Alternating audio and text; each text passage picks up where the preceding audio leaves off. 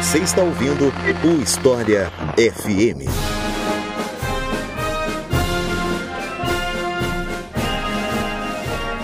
Corrupção na ditadura, aquele tema que não deveria ser espinhoso, mas é, porque tem gente que tem a ilusão de que um governo militar é essencialmente honesto sempre, né? E esse é o tema de hoje do História FM. Eu sou Icles Rodrigues e para falar sobre esse assunto, eu convidei o professor Pedro Campos, a quem eu passo a palavra para se apresentar para vocês. Então, Pedro, seja muito bem-vindo. Fique à vontade para se apresentar para o pessoal. Olá, Iclis, muito boa noite, muito obrigado pelo convite. Agradeço mesmo a lembrança do meu nome, a satisfação aqui estar no seu programa, no seu podcast. Eu sou Pedro, né, Pedro Campos, sou professor do Departamento de História da Universidade Federal Rural do Rio de Janeiro é, eu fiz toda a minha formação na UF, né, na Universidade Federal Fluminense, graduação, mestrado, doutorado. E durante a minha tese, eu estudei a atuação das empreiteiras durante a ditadura, das empresas de construção. E, enfim, essas empresas não à toa, né, elas são associadas diretamente é, enfim, é, aos escândalos de corrupção e tudo mais. Então, acabei topando com isso e acabei né, desenvolvendo uma série de estudos sobre a corrupção durante a ditadura envolvendo as empreiteiras e não só elas. É isso. Então é isso. Vamos conhecer um pouco mais os principais casos de corrupção da ditadura civil-militar no Brasil, depois que eu falar para vocês da nossa campanha no Apoia-se. Afinal de contas, essa campanha aqui financia o História FM. Se você acha que é interessante, é importante financiar projetos educacionais, ainda mais aqueles que são disponibilizados de graça para as pessoas, eu peço encarecidamente que você considere apoiar o História FM no, apoia-se no link apoia.se barra História. Repetindo, apoia.se barra História. Você pode apoiar com qualquer valor a partir de dois reais, aí você já tem acesso ao mural, com as novidades, spoilers do que vem pela frente, etc. E com cinco reais por mês vocês podem ouvir os episódios com antecedência. E os nossos novos apoiadores e apoiadoras são Dandreel Borges, Damião Monteiro, João Filho, Eduardo Schultz, Viviane Assunção, Rogério Machado e Laura Oliveira. Muito obrigado, pessoal. São vocês que financiam esse projeto. E se vocês que estão ouvindo querem apoiar também, é só acessar apoia.se História e fazer o seu apoio com cartão ou boleto a partir de dois reais por mês. E se vocês quiserem fazer uma doação única, se você só pode ajudar uma vez, vocês podem fazer isso via Pix com a chave leituraobrigahistoria.gmail.com Repetindo, leituraobrigahistoria.gmail.com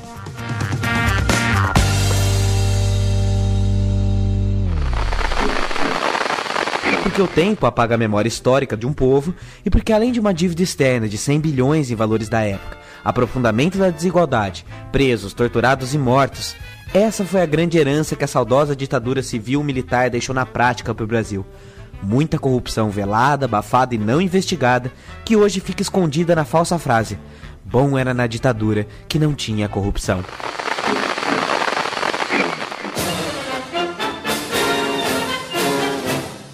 Eu queria começar essa conversa fazendo um panorama um pouco mais geral antes da gente falar mais a fundo sobre a tua pesquisa, que tem um recorte mais específico, como você comentou na introdução, né? E esse assunto sobre corrupção e, etc. está muito na moda nos últimos anos, né? E é uma arma usada por muitos grupos políticos e cidadãos no ataque aos adversários, né? Então, existem autores que fazem uma história de longa duração da corrupção no Brasil, né? Que não, não vê como uma coisa pontual, vê como uma coisa mais sistêmica e histórica, né? Então, você consegue explicar pra gente como essa temática da corrupção era entendida pela população nas, na véspera da ditadura militar? Era uma questão que a opinião pública se inteirava, discutia? Como é que era esse assunto no, no léxico popular, digamos assim? Sim, é, a, é, a, corrupção, de fato, é um tema que tem sido mobilizado, que tem sido instrumentalizado, eu diria, né, digamos assim, na cena pública, na cena política brasileira, de maneira bastante contundente na última década, né, e não só, já há bastante tempo, ela é usada, a denúncia de corrupção é usada como arma política para derrubar governos, para eleger candidatos, para uh, desestabilizar né,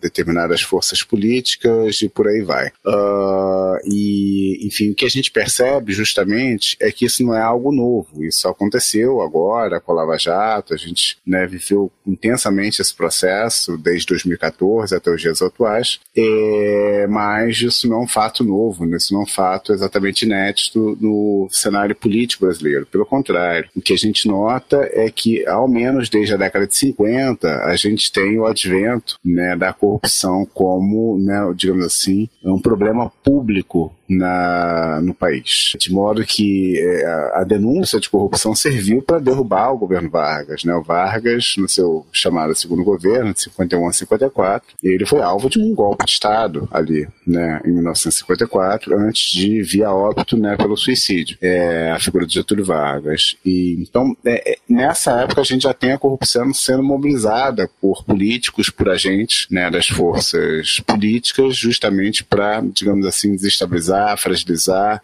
enfraquecer seus adversários. É, de modo que, às vésperas do golpe de 64, isso estava colocado já. Então, é, o governo JK, com, as, com a construção da nova capital federal, por exemplo, foi alvo né, de intensos ataques por parte da oposição né, ao seu governo por conta da obra de Brasília. Não conseguiram exatamente provar nada contra ele, mas, mesmo assim, caçaram seus direitos políticos pouco depois do golpe de 64, em junho daquele ano, né, alegando que ele teria, né, digamos assim, favorecer algumas construtoras durante o processo né, de né, enfim, construção da nova capital federal. É, e mesmo a eleição do Jânio Quadros, né, foi uma eleição clivada, claramente, é, pela bandeira anticorrupção. Então, ele usa, ele instrumentaliza né, essa agenda política justamente para, né, digamos assim, ganhar a eleição e ter sucesso nesse processo. Então a gente tem claramente, assim, digamos assim, a corrupção como uma temática fundamental é, na cena política brasileira, às vésperas do golpe de 64, e a própria, né, enfim, a assim chamada revolução, o golpe, a derrubada do governo democrático naquele ano, é, se justifica, alega, né, isso consta inclusive no ato institucional número 2, né, que a chamada revolução, como está dito lá no, no texto do documento, ela veio a cabo né, justamente para lutar contra a subversão de perfil comunista e contra a corrupção. Então, o discurso anticorrupção estavam nesses agentes que, né, digamos assim, implodiram o sistema democrático brasileiro. Agora, é, tem uma questão que você colocou, que acho que é importante debater, Iclis, porque a gente tem todo um debate né, acadêmico sobre a temática da corrupção, e ao contrário do que possa parecer, não é um debate exclusivamente recente.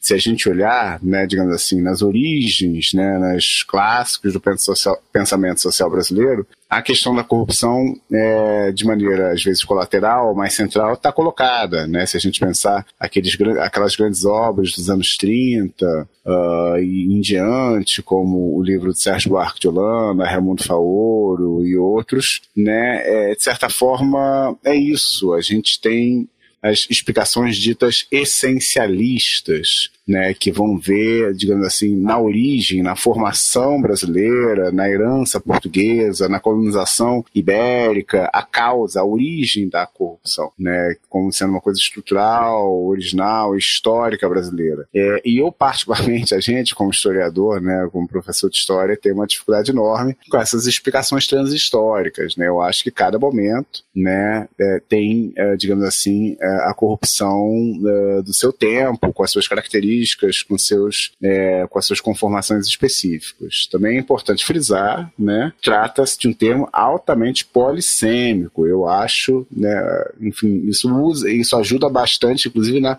mobilização e instrumentalização né, da corrupção e da denúncia de corrupção como arma política. Ele é imbuído de vários significados, vários sentidos, né, e justamente por ser uma coisa tanto quanto né, não ter uma precisão conceitual, uma precisão de definição muito muito clara, é, isso ajuda a mobilização que se faz né, é, com fins políticos é, da corrupção e da denúncia de corrupção. Atualmente, uma das funções da imprensa é fiscalizar, apontar eventuais problemas, indícios de práticas ilegais. Na verdade, não só atualmente, né? Historicamente se pressupõe que uma das funções da imprensa é fazer isso, né? Fiscalizar o que, é que o governo está fazendo, coisa e tal. E a gente sabe que parte da imprensa foi favorável ao golpe de 1964, mas especificamente em relação à corrupção, qual foi a relação dos grandes jornais com os militares? Existia jornalismo investigativo? Teve algum escândalo de corrupção que veio à tona durante a ditadura? graças ao trabalho da imprensa, essa relação meio conturbada de apoio dos jornais, mas ao mesmo tempo muitos jornalistas contra o regime, enfim. Como é que foi o papel da imprensa nesse sentido? Bem, é, de fato a gente teve um processo né, de apoio flagrante e bastante amplo por parte da grande imprensa, né, da imprensa comercial, corporativa, principalmente do eixo Rio-São Paulo, ao golpe de 64. Então, os grandes jornais da época, né, o Correio da Manhã, o Globo, o Jornal do Brasil, a Folha de São Paulo, o Estado de São Paulo, apoiaram flagrantemente né, a derrubada do regime democrático, o golpe né, que instalou a ditadura, uh, e apoiaram a derrubada do governo João Goulart. Né. A única exceção, naquele momento, foi o né, periódico Última Hora, de Samuel Weiner, que se opôs ao golpe, né, inclusive foi alvo de ataques por parte dos grupos golpistas, dos revoltosos é, ali na, no movimento né, de derrubada é, do sistema democrático brasileiro. O próprio Samuel Weiner teve que se exilar na embaixada chilena logo após o golpe para não ser alvo de um processo de perseguição, né, enfim, prisão e tudo mais. E ter seus direitos políticos cassados pouco depois da expedição do ato institucional primeiro. Né? Então a gente tem é, a imprensa ali participando, digamos assim, da frente que derruba o regime democrático, participando do processo, né, é, enfim, do golpe de 64. Não só a imprensa, como várias outras empresas, né? O empresariado em geral teve uma participação muito significativa na derrubada da democracia, principalmente as, os empresários de grande porte ligados ao capital internacional. Então a gente tem né, essa característica, né, é, de acordo com uma obra que eu sou muito simpático, né, o livro do René Armand Dreyfus, a gente tem um golpe não só militar, mas um golpe civil-militar, sendo que esse elemento civil ele não é desprovido de sentido, de conteúdo social, né, mas é o empresariado, a classe dominante, a burguesia, principalmente de grande porte, associado ao capital né, internacional que participa da derrubada né, do sistema democrático ali em abril de 1964. Bem, dito isso, né, é importante frisar que durante a ditadura é, a gente vai ter realmente, digamos assim, a, a, disposição de um ambiente muito adequado à proliferação das práticas corruptas, né, isso por conta de uma conjunção de fatores. Né. O primeiro deles diz respeito justamente uh, enfim, ao cerceamento dos meios de fiscalização. Então, não só a imprensa, que estava sob censura durante a ditadura, mas também, é, enfim, Ministério Público, Polícia Federal, os mecanismos institucionais, os mecanismos da, né, do setor privado, da sociedade civil, eles estavam limitados, estavam amordaçados, estavam realmente né, sob repressão e tinham dificuldades, tinham né, limitações no seu processo de fiscalização e controle sobre práticas ilegais, práticas irregulares né, por parte né, de agentes privados, empresariais e públicos naquele contexto. É, então, o papel, digamos assim, investigativo da imprensa, ele era muito limitado durante a ditadura. Né? Uh, uma pequena imprensa, pequena, jornais, digamos assim, independentes, eles eram muito perseguidos durante o regime, né? e até faziam denúncias de corrupção, mas sofriam um processo de repressão bastante violento por parte né, da ditadura. Então, é, havia tentativa de jornalismo investigativo, mas a gente tinha né, toda, uh, todo um cerceamento a essa atividade durante aquele período.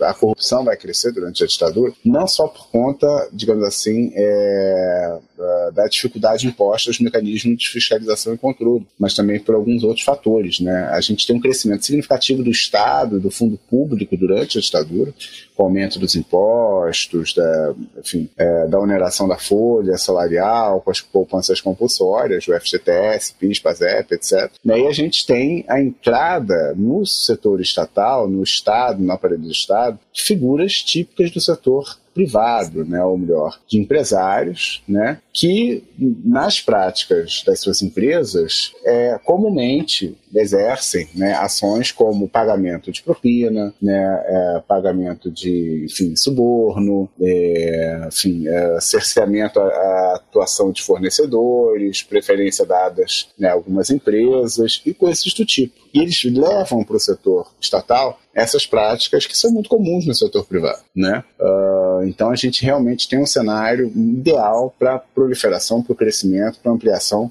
das práticas corruptas ali durante a ditadura. Né? E é uma coisa que vai acontecer, porém, a gente só vai ter eh, a dimensão disso ao final do regime, quando justamente né, eh, os mecanismos de fiscalização e controle vão retomar né, a, paulatinamente suas prerrogativas e vão conseguir trazer à luz, fazer investigação e principalmente tornar públicos os casos de corrupção. Não é à toa que no final da década de 70 e início dos anos 80, a gente vê uma sucessão de escândalos né, de corrupção sendo denunciados pela imprensa, no parlamento, em vários outros meios. É, isso não é resultado do processo de, de democratização. É, o que o processo de democratização vai trazer é a retomada dos mecanismos de controle né, uh, e fiscalização que vão mostrar o que estava sendo feito sob a ditadura, né, com o Estado brasileiro, com o fundo público, com os recursos estatais. Então a gente vai ter, digamos assim, é, digamos, a exposição do que se tornou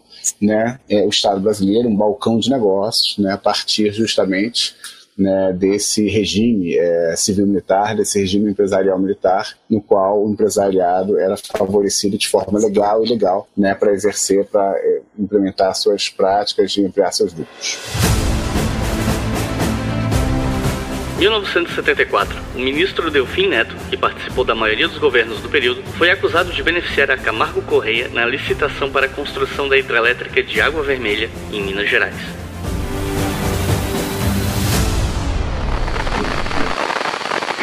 Quando a gente pensa em corrupção, logo vem à mente aqueles políticos mais poderosos, que são extremamente influentes, né, a nível nacional. Mas eu queria saber sobre casos, entre aspas, menores, né, como, por exemplo, contrabando da polícia, do exército, esquemas de corrupção do delegado Fleury, em São Paulo. Então eu queria pedir para você comentar sobre esses casos de corrupção de patentes mais baixas do exército e da polícia. Olha, eles eram extremamente comuns, né, e o que a gente vai ver durante a ditadura justamente, é, enfim, agentes das Forças Armadas e das Forças Policiais atuando muito para empresários e para é, homens de negócio que atuam no setor legal e ilegal. Então aqui no Rio de Janeiro, por exemplo, o Jogo do Bicho, ele vai empregar muitos dos agentes dos porões da ditadura. Né? A gente tem um livro muito interessante do Chico Otávio, do Alógio Piara, né? Os Porões da Contravenção, que ele fala justamente da concatenação ali de interesses jogo do bicho, escolas de samba e porões da ditadura. Então, vários torturadores, vários agentes da repressão vão trabalhar né,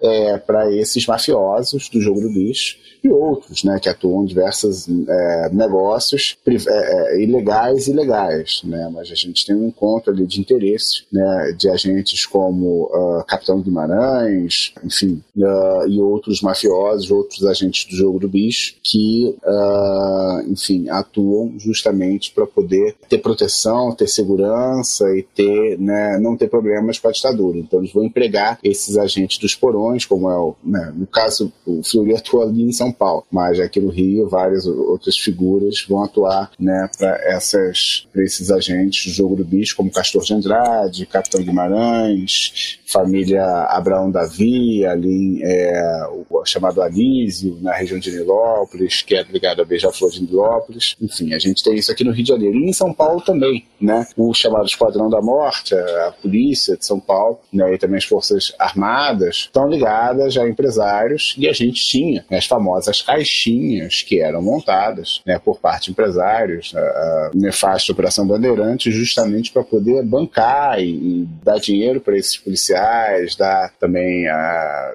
veículos, de todo o aparato de logística para policiais e agentes ali do Esquadrão da Morte poderem perseguir os integrantes da resistência armada à ditadura. Então, a gente tem denúncias, né, conforme é, os livros, as obras, as pesquisas, de que a Camargo Correia, de que a Ultragás, de que é, a Folha de São Paulo e várias outras empresas proviam recursos para a Operação Bandeirante, ou melhor, é, patrocinavam o terrorismo de Estado, né, patrocinavam figuras como o delegado Flori né, e outros uh, que eram bancados né, é, por esses empresários. Bancar não é só prover veículos e tudo mais, mas também recursos né, e compensações quando eram assassinados né, agentes da resistência armada ao regime. Então a gente tem é, isso colocado né? Dentre várias pequenas negociatas envolvendo empresários, esses agentes policiais, né? É, ações fora de serviço e coisas desse tipo. Então isso era algo muito corriqueiro naquele momento. Essa relação vai se consolidar de forma bastante flagrante naquele período. Enfim, esses agentes aí das forças policiais, das forças armadas, junto com empresários, recebendo propinas, recebendo uh, pagamentos por parte de agentes econômicos, né? Para garantir proteção, segurança segurança e coisas do tipo. Talvez dois casos mais emblemáticos a esse respeito durante o período militar sejam as denúncias de corrupção durante a construção da Transamazônica e a construção da,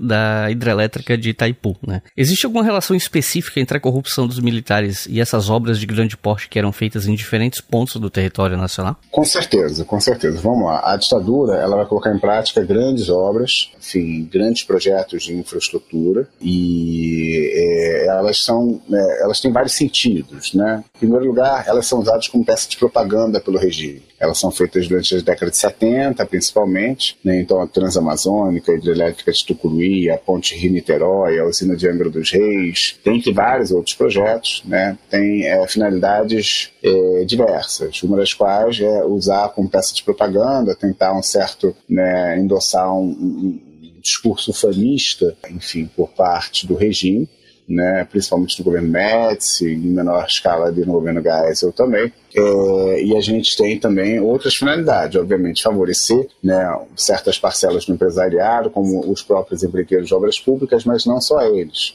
Né? Então, por exemplo, uma hidrelétrica como Itaipu e outros grandes projetos de usinas né, uh, enfim, é, que foram implementados no período geraram energia barata né, e é, subsidiada que beneficiava consumidores eletrointensivos, como é, empresas industriais, setores como petroquímica, como é, papel, como siderurgia, alumínio, entre outros, que consomem muita energia elétrica. Né? Então a gente tem um conjunto aí, digamos assim, de ações políticas que favorecem certos agentes empresariais. Uh, e o que a gente verifica também né, é que esses grandes projetos serviam né, a práticas outras como um emprego de força de trabalho, né, que era, digamos assim, a principal política social da ditadura.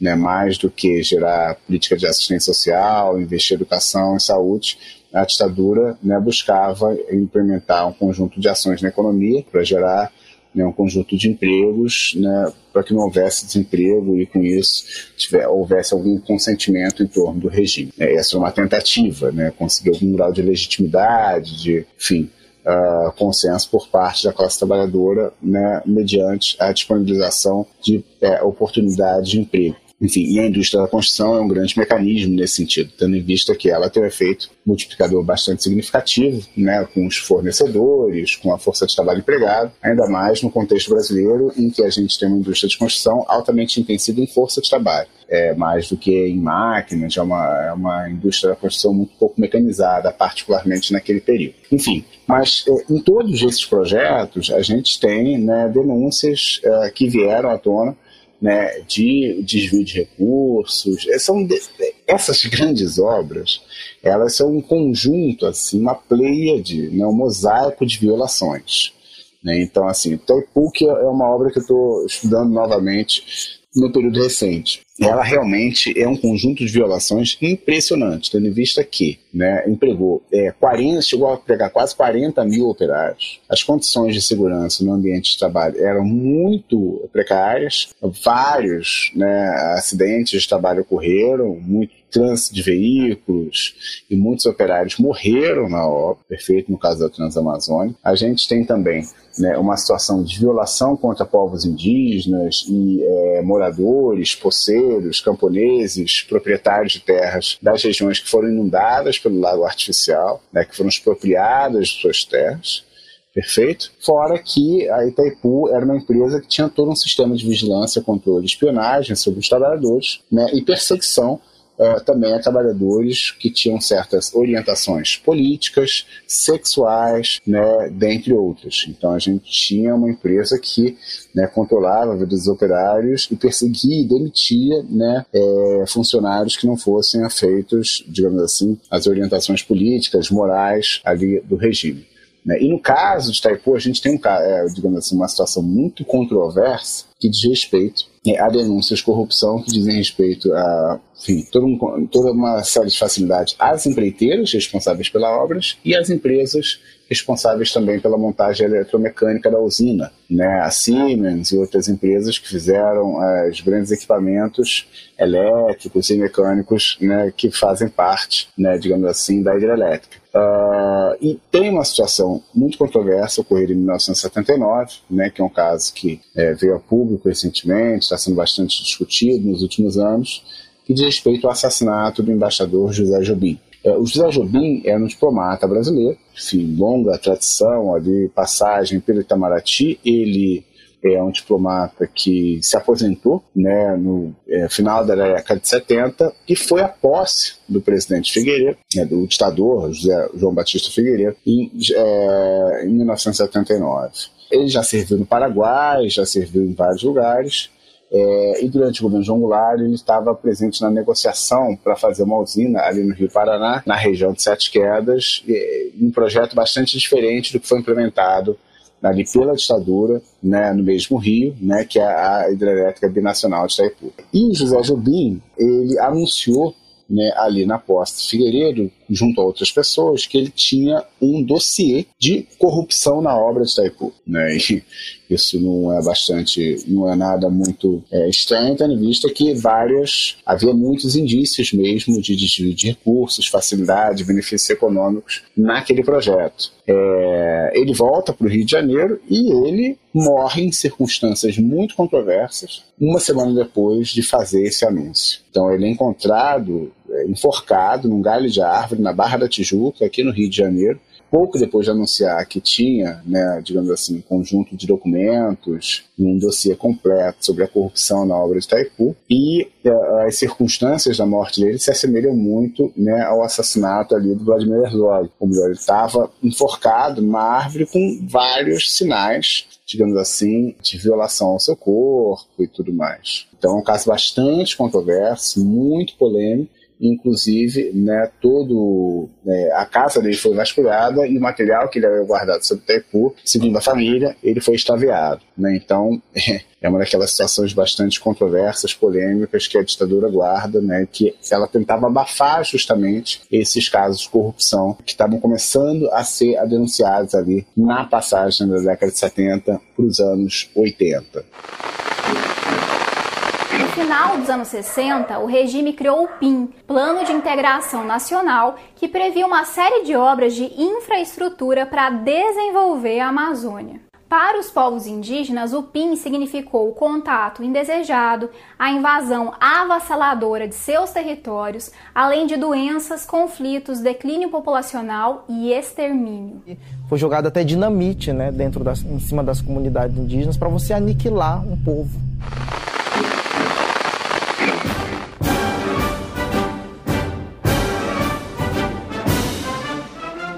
Antes de a gente entrar no tema mais específico da tua pesquisa, eu queria te perguntar de que forma o crescimento econômico do período do chamado milagre econômico e as crises oriundas dos choques do petróleo se relacionam com a corrupção da ditadura nessa época. No caso, para quem está ouvindo, A gente tem um episódio já sobre choques do petróleo, sobre crises do petróleo.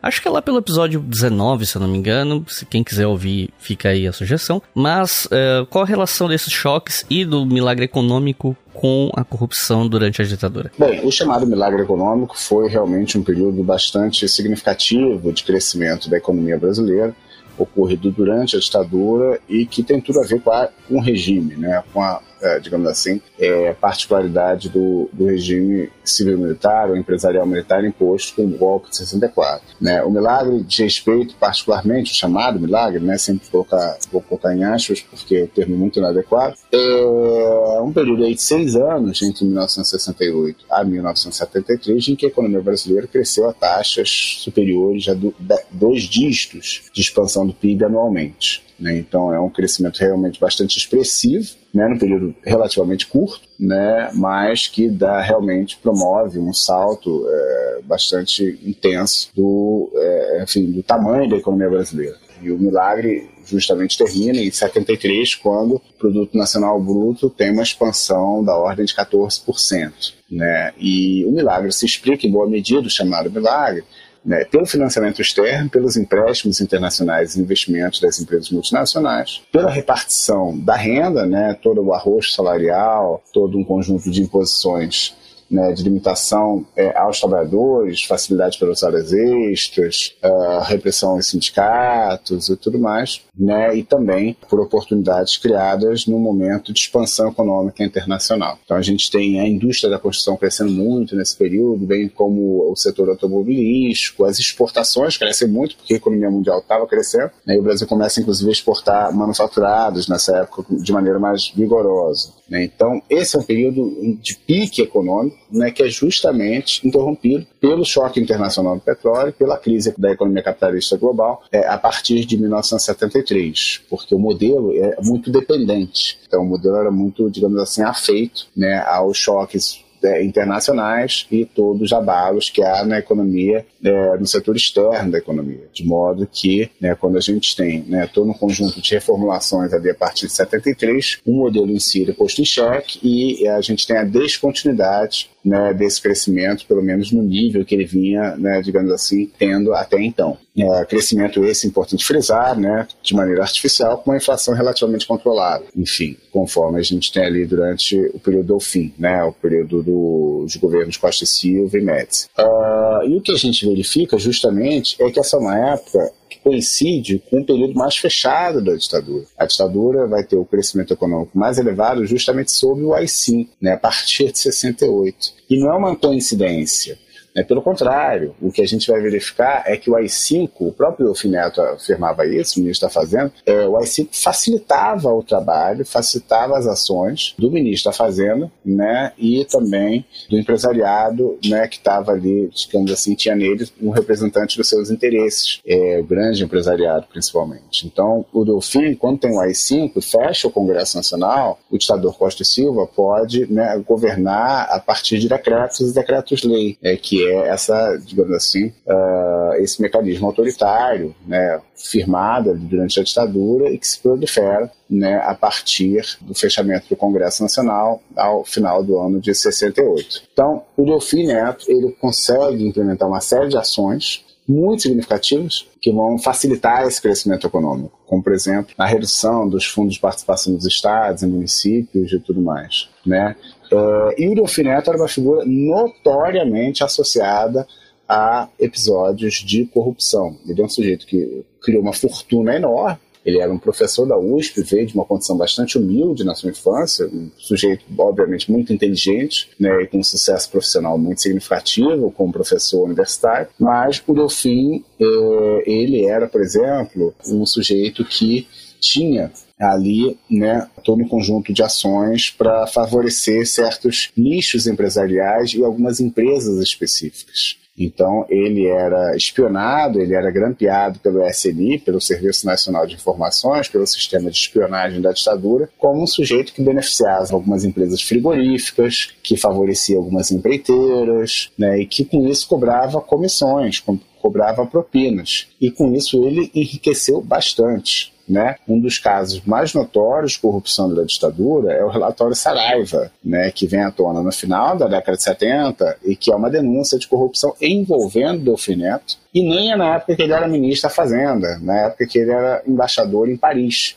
durante o governo Geisel. O foi embaixador lá na França e ele, naquela condição, intermediou negócios entre empresas brasileiras e grupos econômicos franceses e ele cobrava uma propina né, bastante elevada e ganhava alguns milhões né, uh, de dólares justamente a partir dessa intermediação que ele produzia. Né? Então, enfim, a gente tem né, todo esse crescimento econômico, toda a ação empresarial no Estado favorecendo, digamos assim, ações ilegais, ações irregulares por parte das empresas, pagando propinas, pagando suborno né, e, e desenvolvendo esse tipo de conduta uh, irregular que se proliferou bastante naquele período, malgrado ela não tenha vindo a público naquele contexto. Não se dialoga, não é possível supor que se dialogue com o pau de arara, o choque elétrico e a morte. Não há esse diálogo.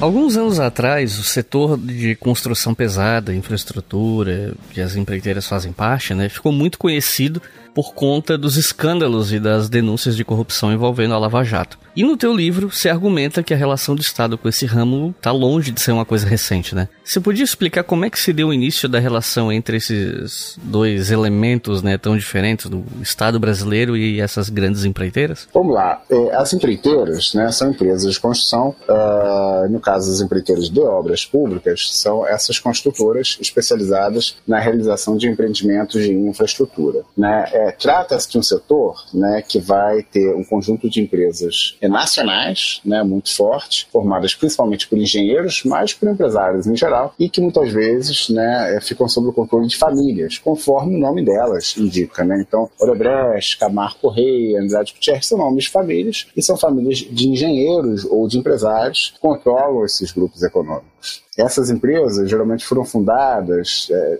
na época do varguismo, né, nas décadas 30, 40 e 50, é, justamente quando a gente está tendo um Estado, o advento de um Estado, tem um conjunto de ações na economia e que vai ser um promotor das obras de infraestrutura, né, com financiamento, com contratação, com né, um conjunto de ações no sentido de demandar a empresas privadas a realização de é, ações de engenharia para implementação de infraestrutura né, que dá base a um desenvolvimento de perfil é, urbano industrial. Então, a gente tem um modelo, né, um padrão de acumulação que vai ter, digamos assim, uh, início nesse contexto e que vai acionar um conjunto de grupos econômicos né, que vai ser formado nessa época. A gente tem um momento assim, é, importante nessa trajetória das empreiteiras, que é justamente a administração Kubitschek. Então, a segunda metade da década de 50, quando Juscelino é presidente da República, ele vai realizar um conjunto de ações né, é, de desenvolvimento da economia brasileira que vai ser fundamental para promover essas empresas empresas e ampliar seu acesso ao aparelho de Estado. Né? Então a gente tem essas construtoras né, se beneficiando do plano de metas e principalmente das várias rodovias implementadas nesse período, né, das hidrelétricas e das obras da nova capital federal. Né? Então todas as ações para a construção de estradas de rodagem nesse momento, consolidando esse padrão né, é, no sistema de transporte nacional, com as grandes rodovias, unindo a Brasília, tudo mais. É, é importante porque as empreiteiras brasileiras vão ser especializadas nesse tipo de obra. Né? Além disso, também, todas as usinas que são feitas nesse período, Furnas, Três Marias e outros projetos que são montados em nível subnacional, né, vão ser importantes para a consolidação né, das hidrelétricas como principal principal forma de geração de eletricidade né, no modelo energético brasileiro. Né? Então a gente tem é, esse como um momento que vai ter uma elevação quantitativa muito significativa né, das demandas junto às empresas de construção. Né? E elas também vão começar a se organizar, isso é muito importante. No final da década de 50, a gente vai ter as primeiras entidades, associações envolvendo empresários do ramo da construção pesada, ou melhor, os empresários dedicados às obras de infraestrutura. É, nesse sentido, no final da década de 50, em 59 mais propriamente, é formado no Rio de Janeiro o Sindicato Nacional da Construção Pesada. E esse sindicato reúne os principais empresários do setor e ali eles têm um conjunto de objetivos e ações. Né? E, e enfim, e metas. Né? Uh, o objetivo deles, quando eles criam um sindicato nacional, é, um, uh, tentar barrar a escalada de direitos e demandas por salários da parte dos trabalhadores. Né? Então, o sindicato é uma organização para deter né, é, os operários, a classe trabalhadora e os próprios sindicatos né, das classes subalternas que atuam no setor da construção pesada. No segundo sentido, é que é, esse sindicato né, e outras organizações por parte desses empresários funcionam, de certa forma, como um cartel. Ali é um nicho onde eles vão dividir obras, né, vão dividir projetos de infraestrutura entre eles, de modo a poder, enfim, poder não reduzir muito a taxa de lucro e eles poderem também, digamos assim, dividirem as obras entre eles, né, tendo cada um, cada empresário, cada empresa, um conjunto de empreendimentos de infraestrutura a ser implementado. Uh, além disso, é, essas empresas elas vão usar esses mecanismos, essas associações, esses sindicatos, né, no sentido de é, elaborar projetos de obras e tentar inscrever na agenda estatal. Então, o objetivo dessas organizações é pautar as políticas públicas. Esses empresários buscam fazer isso, né, justamente elaborando é, programas, projetos, obras específicas a serem incorporadas à agenda estatal. Né? E, por fim, obviamente, esse é o nicho de ação política desses empresários. Né? Então, essas organizações, como o Sindicato Nacional da Construção Pesada, se tornam, um, digamos assim, um órgão político, no sentido de que ali eles vão ter seus interesses combinados e eles vão atuar politicamente. Então, o Sinicom, por exemplo, esse sindicato, ele atua no golpe de 64. Os principais agentes do, do organismo estiveram ali né, digamos assim, empenhados na derrubada da democracia, do governo João Goulart e na implementação de um regime autoritário, de um sistema ditatorial conforme veio a ser implementado após o golpe. Enfim, então, é, durante a ditadura, né, começou o regime deles. Não só deles, obviamente, né, mas os empreiteiros são muito poderosos durante a ditadura. Eles vão crescer significativamente nesse período. Né? Eles vão ter um acesso franco, direto, explícito e amplo ao Estado brasileiro. Alguns deles são ministros, são presidentes e diretores de empresas estatais, eles estão em comissões né, governamentais uh, e, além disso, também eles né, têm todos os seus interesses ali, digamos assim, incorporados né, pelo aparelho de Estado, por agências estatais e têm representantes dos seus interesses interesses no aparelho de Estado. E algumas figuras muito poderosas. Por exemplo, o ministro Mário Andreasa era uma espécie, né, digamos assim, de é, representante direto e pessoa muito afeita aos empresários uh, da infraestrutura, em particular dos empreiteiros. Né? Então ele era muito próximo né, dos uh, empresários do setor da construção. E além disso, as políticas estatais nesse período vão incorrer em forte benefício desses empresários. Um orçamento muito favorável, muitas obras, todo um conjunto de facilidades, como isenções, financiamentos e tudo mais. Não é à toa que essas empresas, que elas se nacionalizam no período do JK, se tornam empresas nacionais pelo JK, durante a ditadura vão se tornar empresas internacionais, multinacionais. Elas crescem tanto na sua capacidade técnica, de capital, né, e na proteção e apoio por parte do Estado, que elas chegam a outros países. Então a gente tem algumas empresas tornando até multinacionais nesse período, já desde a década de 70. E a Mendes Júnior, para você ter uma ideia, durante a ditadura ela está presente em países como o Uruguai, o Chile, a Colômbia, a Mauritânia, a Argélia, o Iraque, né, é, e vários países do mundo. Então era uma empresa que tinha uma presença global bastante significativa. Né? Chega um momento que ela tem mais da metade das suas, do seu faturamento oriundo de obras fora do Brasil. Né? E isso depois, durante a ditadura, tem sequência com outras empresas e após o regime vai ter também, digamos assim, todo um conjunto né, de todo um desenvolvimento isso tudo contando com apoio explícito por parte do Estado, com financiamento, né, naquela época do Banco do Brasil, depois do BNDES, e além disso, tudo uma proteção da diplomacia brasileira, seguro por parte do governo, dentre outras facilidades concedidas, né, isenções fiscais e coisas do tipo. Então, assim, uh, durante a ditadura, realmente é um período que a gente tem um fortalecimento desses empresários, um ingresso deles, uma presença, um poder dentro da parede do Estado que é realmente muito flagrante e muito poderoso poderoso. E a gente tem essa característica da transição política brasileira. A gente está muito discutindo hoje o papel das Forças Armadas tudo mais, essa transição que não foi feita de maneira adequada, da ditadura para a democracia, né? mas em vários outros aspectos também a gente tem né, um conjunto de limitações na passagem de um governo autoritário ditatorial para um sistema né, democrático com todas as limitações que a gente tem né, da nossa nova república. Então, é, se né, a gente não teve, digamos assim, um processo adequado de submissão das Forças Armadas à Constituição após 88, né, com vários artigos, como o 42, que, né, enfim, ainda mantém aquele papel, né, teoricamente, de moderador das Forças Armadas e tudo mais. No que tange ao papel do empresariado, as empresas que se fortaleceram, que cresceram, que enriqueceram durante a ditadura, elas não são afastadas do poder após o regime. Pelo contrário, as empreiteiras, os bancos, a Globo, essas empresas só cresceram, só né, engordaram, só se fortaleceram e tiveram ampliação do seu poder econômico político durante a ditadura, elas continuaram extremamente poderosas no novo regime político inaugurado com a Constituição de 88, tutelando o sistema democrático brasileiro com distorções bastante flagrantes. Né? A gente não precisa dizer muita coisa a respeito do papel da Globo nas eleições após 88 né? Da mesma forma, é, se a gente olhar a dinâmica do parlamento, a gente vê um papel significativo das empreiteiras, a ponto né, do ministro Adib Jatene, o ministro da Saúde, afirmar né, a frase conhecida lá em 92 que ele disse, né, quem faz o orçamento da República são as empreiteiras. Então é, é importante frisar isso, né, o Estado brasileiro se torna um grande, uh, digamos assim, balcão de negócios por, de empresários durante essa ditadura que tem um perfil empresarial muito flagrante, né. Então é, se os empresários é, é da construção, se os empreiteiros eram poderosos antes da ditadura, eles realmente entram com uma força política, né, muito significativa no Estado brasileiro durante esse regime.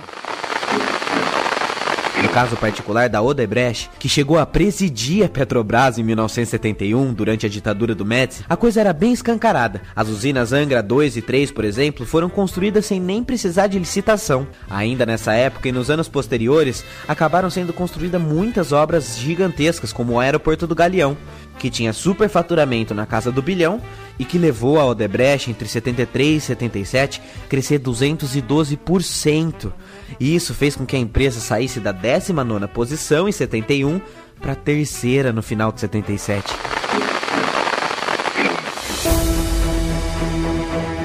Uma determinada parte do teu livro, você apresenta um ranking de uma revista chamada O Empreiteiro, em que essas empreiteiras eram classificadas a partir do nível de faturamento. E chama atenção que algumas dessas empreiteiras conseguiram crescer muito rápido no intervalo muito curto de tempo. E aí eu queria te perguntar, o que, que tu achas, assim, em termos de o quanto desse crescimento super rápido num intervalo pequeno de tempo pode ou não ser atribuído a casos de corrupção?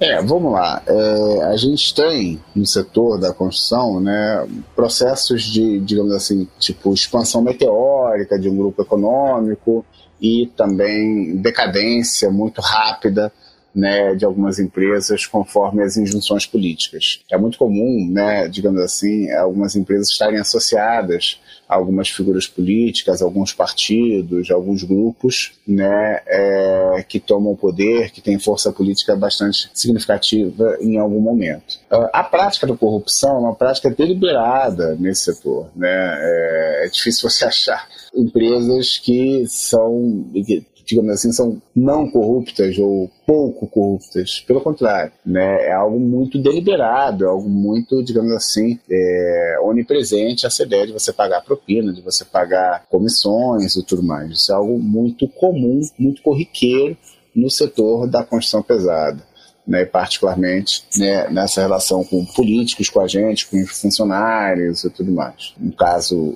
da democracia com parlamentares e outras figuras mais. Né. Tem uma fala de um empreiteiro muito interessante, carioca, de pequeno porte, na década de 90, que ele diz o seguinte: as empresas que mais cresceram são as que mais souberam se corromper. E eu acho que isso diz muito respeito a essas empresas que cresceram ali durante a ditadura, nesse regime fechado, é, e que tem a ver com esse processo. Então, uh, não é só a corrupção que explica a ascensão das empresas, né? porque corruptas são todas ou quase todas, né? mas a gente tem um conjunto de, digamos assim, características, injunções, de particularidades políticas que fazem com que algumas empresas ascendam cresçam de maneira muito propriamente em um determinado momento. Então, por exemplo, a Odebrecht. A Odebrecht era uma empresa, é, para uma ideia, é, do Nordeste, da Bahia, né, que não participou das obras de Brasília, uma empresa menor mesmo. Tem o golpe de 64, ela é bem periférica, né, ela é bem pouco conhecida, não tem um patamar nacional. Né? É, como ela vai crescer? Ela vai crescer muito a partir da associação e entrada que ela tem junto à Petrobras, uma empresa baiana. Né? É, o, a família Odebrecht é uma família que tem muito trânsito ali na burguesia baiana, na classe dominante é, ali da Bahia, né? então ligada a grupos como Paz Mendonça, ao Ângelo Calmontzado, Banco Econômico, várias outras figuras.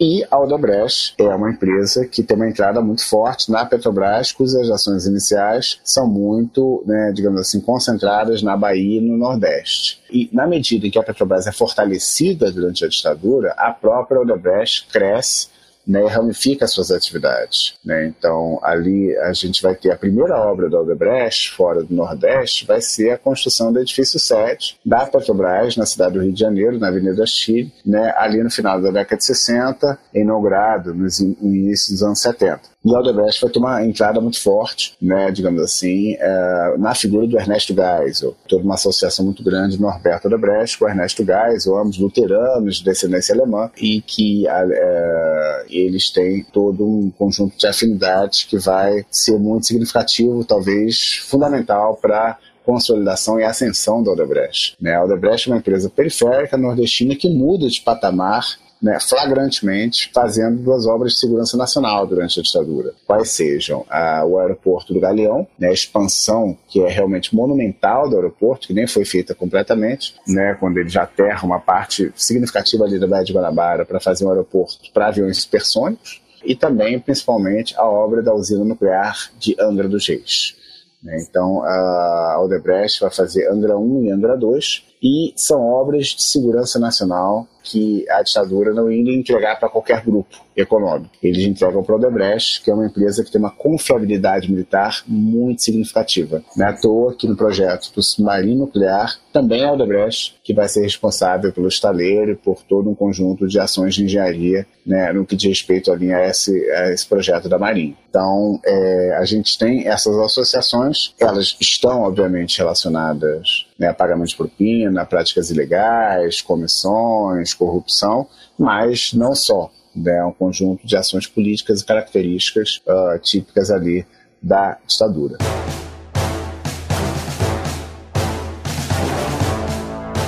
1976. Em um processo do Conselho Administrativo de Defesa Econômica, o presidente da General Electric no Brasil, Gerald Thomas Smiley, declarou ter pago comissões para os funcionários públicos durante a venda de trens para a rede ferroviária federal.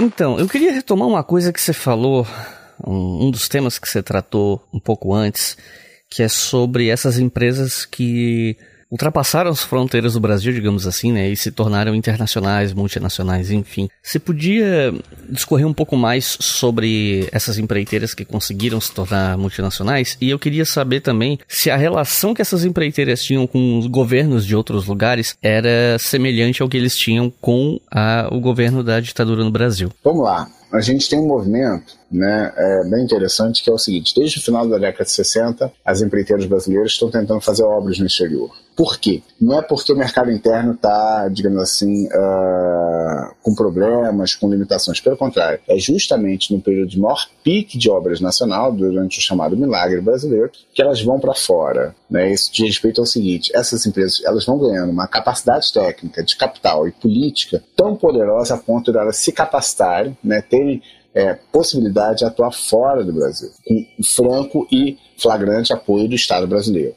Né? Então a gente vai ter grupos que vão atuar na América do Sul, na África e no Oriente Médio, né? principalmente, ou melhor, naquele momento, no mundo periférico, perfeito? É, então a gente tem um conjunto de ações que diz respeito né, a uma série de características. Essas empresas que vão para fora são principalmente empresas de grande porte são as maiores empreiteiras brasileiras. Quem vai para fora é a Mendes Júnior, é a Odebrecht, é a Camargo Correia, é a Andrade Gutierrez, são as grandes né, construtoras brasileiras. As pequenas vão? Vão, fazendo pequenas obras. Né? Quem faz as grandes obras lá fora? São essas mega empreiteiras brasileiras. É importante frisar o seguinte, né? É, as grandes empreiteiras brasileiras nesse momento não são qualquer coisa. Né? A Camargo Correia, ali na passagem da década de 70 para os anos 80, né, foi feito, uma época, uma pesquisa por parte da Caterpillar. Caterpillar é a principal empresa fabricantes de equipamentos de, é, que usados na indústria da construção em todo o mundo. A Caterpillar fez uma pesquisa e verificou que a Camar Correia era a empresa do mundo que mais tinha equipamentos Caterpillar. Né? Então, assim, de certa forma, virtualmente, a Camargo Correia era, naquele momento, a maior empreiteira do mundo. Isso tem uma explicação bastante razoável. Ela, naquele momento, fazia as três maiores hidrelétricas do planeta, quais sejam Itaipu, Guri e é, Tucuruí. Itaipu, né, na divisa entre Brasil e Paraguai, ali no Rio Paraná. É, a usina de Guri, na Venezuela, né, com 10 mil é, megawatts de potência. É, na época era a segunda maior do mundo, depois, obviamente, enfim, hoje em dia tem três gargantas na China e tudo mais. É, e a terceira é Tucuruí, ali no Rio Tocantins, que tem também uma capacidade de 8 mil megawatts, e Itaipu tem 14 mil megawatts de potência. Enfim, é, então a gente tem né, Camargo Correia, que era a maior empreiteira da ditadura, que estava associada à Operação Bandeirante, que era ligada ao Defineto, uma empresa que né, tinha uma capacidade internacional e tinha realmente um porte muito monumental. Uh, e essa ação dessas empresas no exterior é uma ação que se consolida ao longo da década de 70, que se relaciona a um conjunto, digamos assim, é, de ações do Estado brasileiro para promover essas empresas, tendo em vista né, todo o choque do petróleo e necessidade de obter dividendos divisas internacionais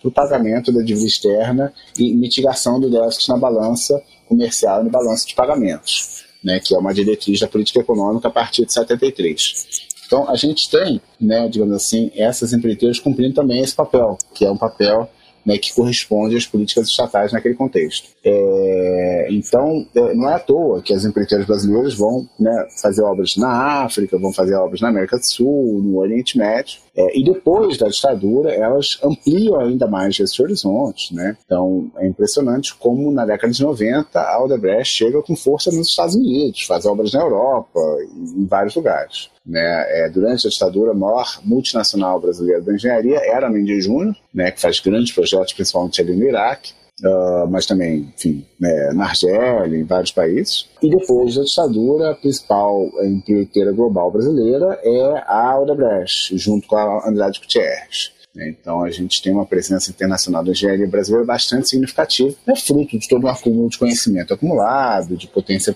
poder político, poder econômico, de capital por parte dessas grandes construtoras.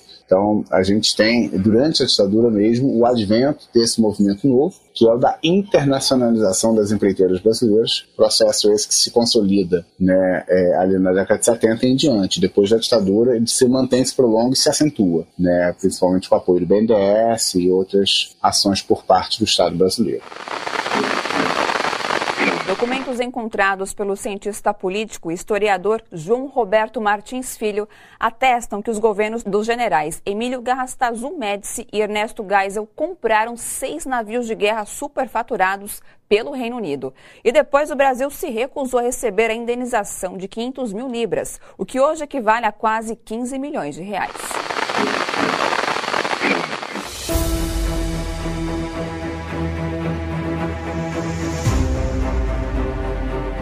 Por mais que a gente viva num período politicamente delicado, né, em diversos sentidos, a gente gosta de acreditar que alguns órgãos do Estado ainda funcionam bem, né? Entre eles, aqueles que têm a competência de investigar crimes de corrupção. Ou pelo menos a gente quer se apegar a essa ideia quando a gente, de alguma forma, é, quer preservar o modelo de democracia representativa que a gente tem, né? Quem quer manter esse sistema. Você pode explicar pra gente quais eram e se existiam órgãos de investigação durante a ditadura sobre corrupção e tal?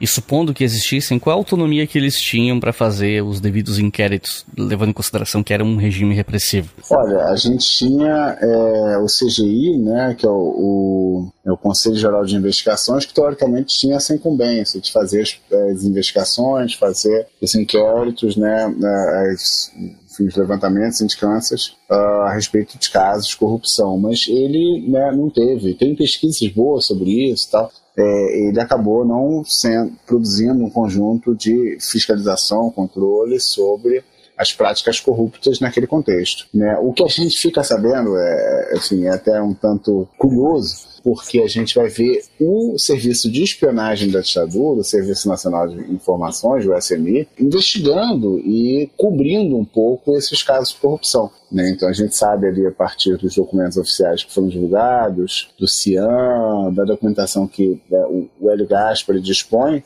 que o SNI controlava e fiscalizava, por exemplo, as ações corruptas do Fineto, também outros casos, mas eles é, não traziam a público é, essas investigações. Né? O Delfineto, por exemplo, era grampeado e, e, era pego ali negociando propina e tudo mais. E nada era feito. Né? Não havia uma denúncia pública, não havia nenhuma forma de investigação, controle, apuração e punição do alfinete. Ele nunca foi punido por conta dessas práticas. Então a gente tem uma situação na qual, enfim, havia né, uma devida apuração, mas ela não revertia em processo de divulgação nem de né, é, investigação e punição dos casos. Né? Então é interessante notar isso. O papel do SNI como um grande agente que acabava né, apurando casos de corrupção, mas não é, publicizando né, os seus resultados. Se você quiser colaborar com o História FM, você pode fazer isso via Pix usando a chave leituraobrigahistoria@gmail.com. E assim você colabora para manter esse projeto educacional gratuito no ar. Bom, quem ouviu esse episódio até agora já deve ter entendido de uma vez por todas que não só houve corrupção durante a ditadura, como houve envolvimento dos militares e de parte da sociedade civil juntos, né, nesse processo. Mas eu acabo tendo que fazer um episódio como esse porque existe numa parcela da população a ideia de que militares e corrupção são coisas antagônicas, que as forças armadas seriam o lugar da moralidade por excelência, onde não existe corrupção, etc. Eu queria te perguntar como é que você acha que os militares conseguiram construir uma memória de que eles são antagônicos à corrupção, mesmo com os vários casos que a gente viu até aqui e até casos recentes do Brasil, né? Olha, vamos lá.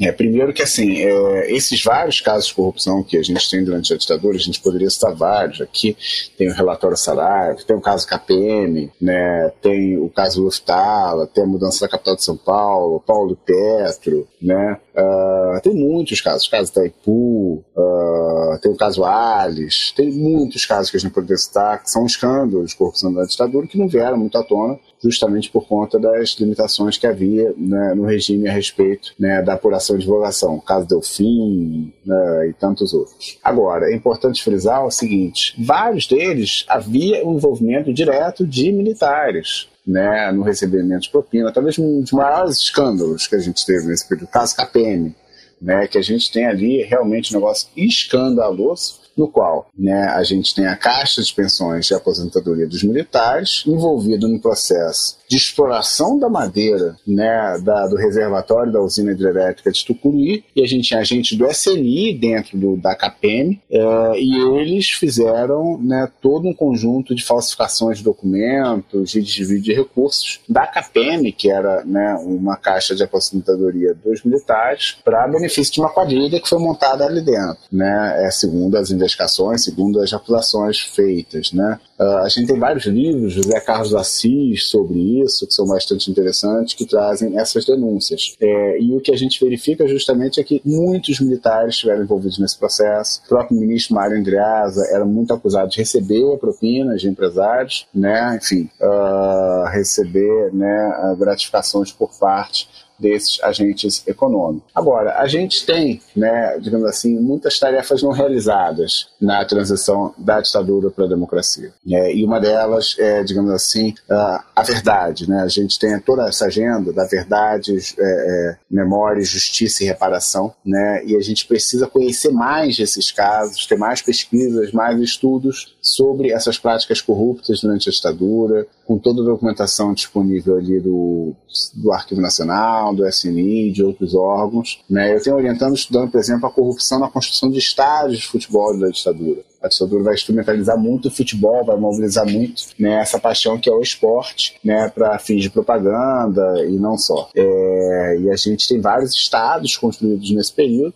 né? E a gente tem muitas acusações, muitas denúncias de corrupção, de desvio de recursos, né? Na implementação desses é, parques esportivos. Uh, então, é, eu entendo que a gente né, precisa de mais estudos, mais pesquisas e divulgação dessas pesquisas, um trabalho público dessas investigações no sentido de explicitar o papel que a ditadura teve na ampliação da corrupção né, na sociedade e no Estado brasileiro. Então a gente vai ter uma sistematização da corrupção no Estado brasileiro, né, o Estado é transformado em uma grande máquina corrupta durante a ditadura, né, com um papel decisivo, flagrante, fundamental dos militares. Né? Então, assim, é, a gente não só tem envolvimento militar nesse caso de corrupção, como eles proporcionaram, propiciaram né, é, a generalização dessa corrupção no Estado brasileiro a partir do golpe de 64 e a criação de um regime fechado, que essas práticas, né, elas se proliferaram e tiveram um ambiente altamente fértil para o seu desenvolvimento. Então, eu acho que é importante isso. Investigação não só sobre a corrupção dos militares durante a ditadura, como depois. As Forças Armadas têm seu orçamento, né, têm, digamos assim, suas denúncias de corrupção, envolvendo,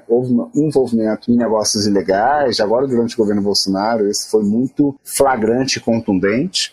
É, então, durante a ditadura e depois, a gente tem um conjunto, né, digamos assim, de indícios muito é, significativos da corrupção no seio das Forças Armadas que devido, precisa ser devidamente apurado. Né? Acredito que esses casos vindo à tona, as denúncias sendo feitas, as investigações sendo realizadas, as punições ocorrendo, a gente vai acabar com essa mitografia, com essa falsa verdade de que a ditadura é um ambiente que foi avesso à corrupção e de que os militares também né, não são, digamos assim, é, atinentes a práticas ilegais, irregulares e corruptas. Pelo contrário, o que a gente nota é justamente o oposto. É que as ditaduras militares né, proporcionaram um processo de elevação significativa da corrupção no Estado brasileiro né, e mesmo nas Forças Armadas. 1982 o grupo de crédito imobiliário Delfim foi acusado de ter sido beneficiado pelo Banco Nacional de Habitação ao receber 70 milhões de cruzeiros para abater parte da dívida que a empresa tinha com o banco público, com um lucro ilícito de 60 bilhões.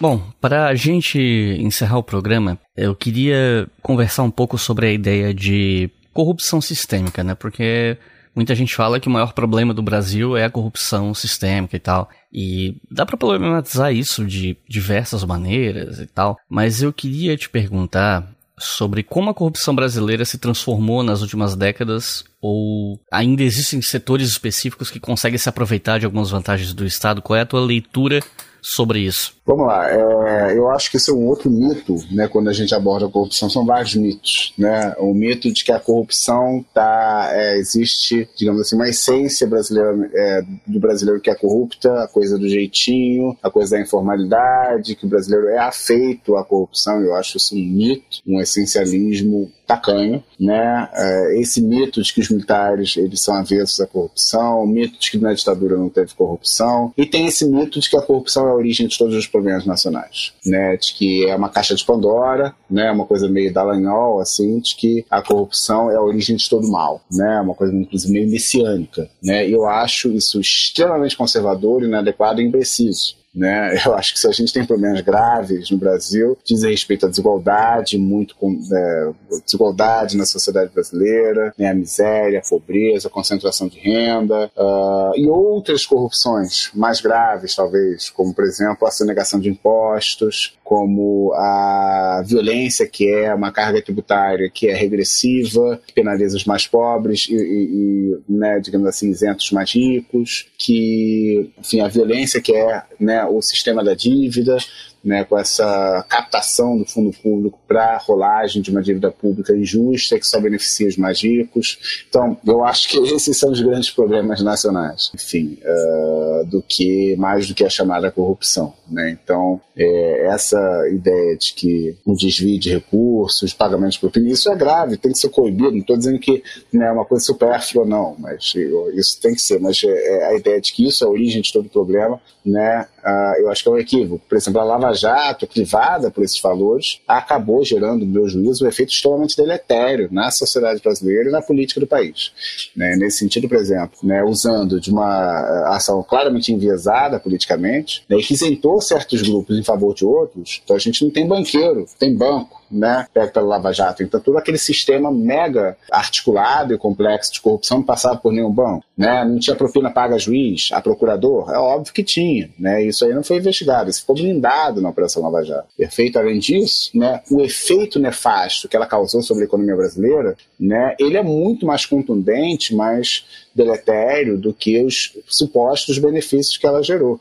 Né? Pelo contrário, ela criminalizou a política, ela, enfim, e, tornou ilegítimo o processo político. Isso é um processo muito ruim, isso pavimentou o caminho para a ascensão da extrema-direita né, no Brasil a partir de 2018. Então, eu acho que a Lava Jato, por exemplo, essa luta messiânica contra a corrupção é algo extremamente nocivo, perigoso, né, e que a gente tem que ficar realmente muito atento para não repetir erros do passado. Enfim, outra questão, né? Ela, ah, devolvemos dinheiro roubado da Petrobras. Eles destruíram a Petrobras, destruíram a engenharia brasileira, destruíram as cadeias produtivas, destruíram os postos de trabalho, desempregaram milhões de brasileiros né? Inclusive reduziram enormemente a arrecadação estatal. Então, o suposto dinheiro devolvido é muito inferior ao que deixou de se arrecadar por conta né, do esfriamento econômico gerado pela Operação Lava Jato, porque ela né, conseguiu realmente né, arrebentar a engenharia brasileira em vários segmentos da economia do país. Então, assim, é, é nada mais falso né, do que é, a ideia de que a Operação Lava Jato gerou benefícios, gerou coisas positivas. Pelo contrário, né, gerou malefícios políticos gravíssimos e, além disso, também, enfim, ela gerou problemas graves na economia brasileira, para a sociedade brasileira, para a classe trabalhadora brasileira. Então, é, eu acho que é muito perigoso né, a gente pensar né, da corrupção como uma grande chaga da população, da sociedade brasileira, do Estado brasileiro. Eu acho que existem problemas muito mais graves que devem ser combatidos, que devem ser levados em consideração, né, como os que eu frisei aqui. Né? Então, é, eu acho justamente que a gente deveria se preocupar né, com a desigualdade, com os direitos sociais, com a miséria, com a fome, com o desemprego, com a, uma, um sistema tributário que é injusto, que penaliza os mais pobres, né, com serviços públicos de saúde e educação, uh, e essas questões que eu considero muito mais centrais né, do que supostamente esse problema da corrupção. A corrupção existe, ela é um problema? É, ela deve ser combatida com certeza, né, mas ela de modo algum deve se tornar, digamos assim, a questão central né, é, da agenda pública brasileira, no meu sentido, uh, e também não deve ser entendido como problema nacional principal. Pelo contrário, quando isso acontece, é geralmente com algum objetivo político específico. Né? Então, ela é mobilizada com certas finalidades específicas. A gente teve aí claramente né, a corrupção sendo mobilizada, sendo instrumentalizada é, para quebrar a engenharia brasileira, para quebrar os postos de trabalho, para abrir a Petrobras, para derrubar um governo é, reformista de centro-esquerda, né, abrindo caminho né, para a ascensão é, do fascismo, ascensão né, dos piores uh, monstros que a gente viu surgir aí na cena política brasileira nos últimos anos. Traidor da Constituição é traidor da pátria. Conhecemos o caminho maldito. Rasgar a Constituição, trancar as portas do parlamento, garrotear a liberdade, mandar os patriotas para a cadeia, o exílio e um cemitério. Temos ódio à ditadura, ódio e nojo, ódio e nojo, ódio e nojo.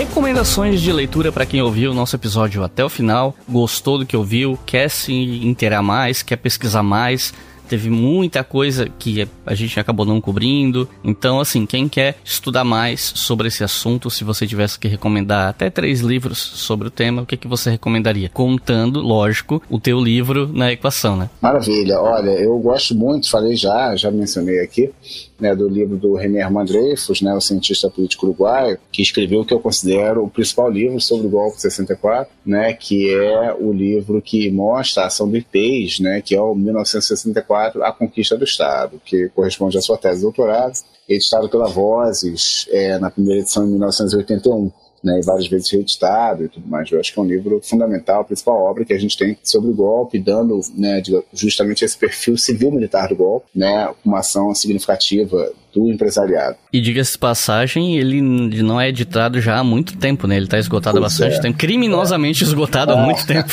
Se tiver algum editor aí, alguém que trabalha no editor que está ouvindo esse episódio, cogitem a hipótese de relançar esse livro, pelo amor de Deus. Com certeza.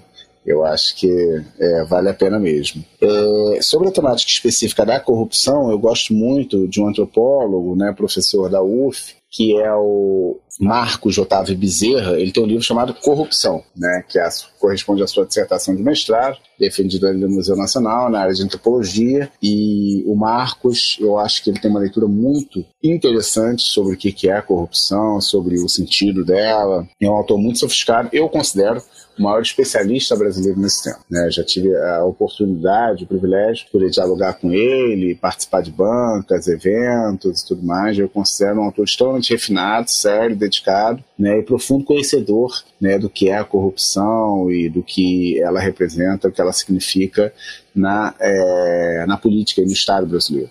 Uh, e por fim, recomendaria também meu livro, né, como você indicou e solicitou, é, a minha tese de doutorado foi publicada na forma de livro, inclusive foi né, premiada e tal, uh, que é o livro Estranhas Catedrais, As Empreiteiras Brasileiras e a Ditadura Civil Militar. É, foi publicado pela EDUF em 2014, saiu na segunda edição ano passado. Uh, enfim, é, e está disponível aí para quem quiser, né, em formato digital e tudo mais. Caso alguém tenha dificuldade de comprar e tudo mais, a minha tese ela foi financiada com recurso público, né, com bolsa de pesquisa. Ela está disponível na internet, é facilmente encontrada de maneira gratuita. Né? Então, é, ninguém precisa pagar se não puder, se não tiver condições de interesse, né, porque a tese está amplamente disponível né, na internet, na rede mundial de computadores, e ela corresponde corresponde, grosso modo, ao livro né, que sofreu uma pequena revisão antes de se tornar é, disponível nesse formato. Então é isso. Pedro, tem alguma consideração final? Não, eu agradeço muito o convite, espero né, ter ajudado aí é, a, a enfim, conhecer mais esse tema, contribuir com o debate. E, e, acho isso, acho que a gente hoje tem uma tarefa que é justamente né, incidir nessa pauta de né, verdade, memória, justiça e reparação, né, justamente para evitar é, que esses, essas assombrações do passado voltem é, à cena política e pública brasileira. E cada vez mais eu acho que a gente precisa fazer ações, inclusive de memória, né, com museus, centros de memória, para a gente poder, digamos assim, atuar pedagogicamente, né, e, e educar e, e, instruir as novas gerações sobre o que foi a ditadura, sobre como foi um regime né, pró-empresariado, anti-trabalhadores, onde né, houve uma corrupção sistemática e realmente levar o conhecimento né, à sociedade como um todo a respeito dos crimes, dos desmandos cometidos naquele contexto. Então é isso. Muito obrigado por terem ouvido até o final. Não se esqueçam que a gente sempre coloca os nomes dos livros citados no fim do episódio no post de cada episódio no nosso site, historiafm.com. E não esqueçam também da nossa campanha no Apoia-se, porque é ela que financia esse projeto. Com dois reais por mês vocês já financiam a História FM, com cinco reais por mês vocês podem ouvir os episódios com antecedência. Então é isso, muito obrigado e até a próxima.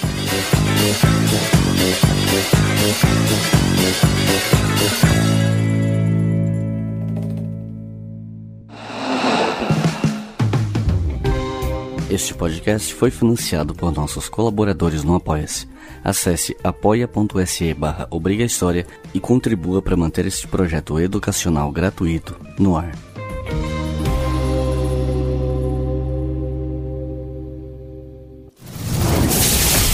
Esse podcast foi editado por Samuel Gambini, samuelgambiniaudio.com.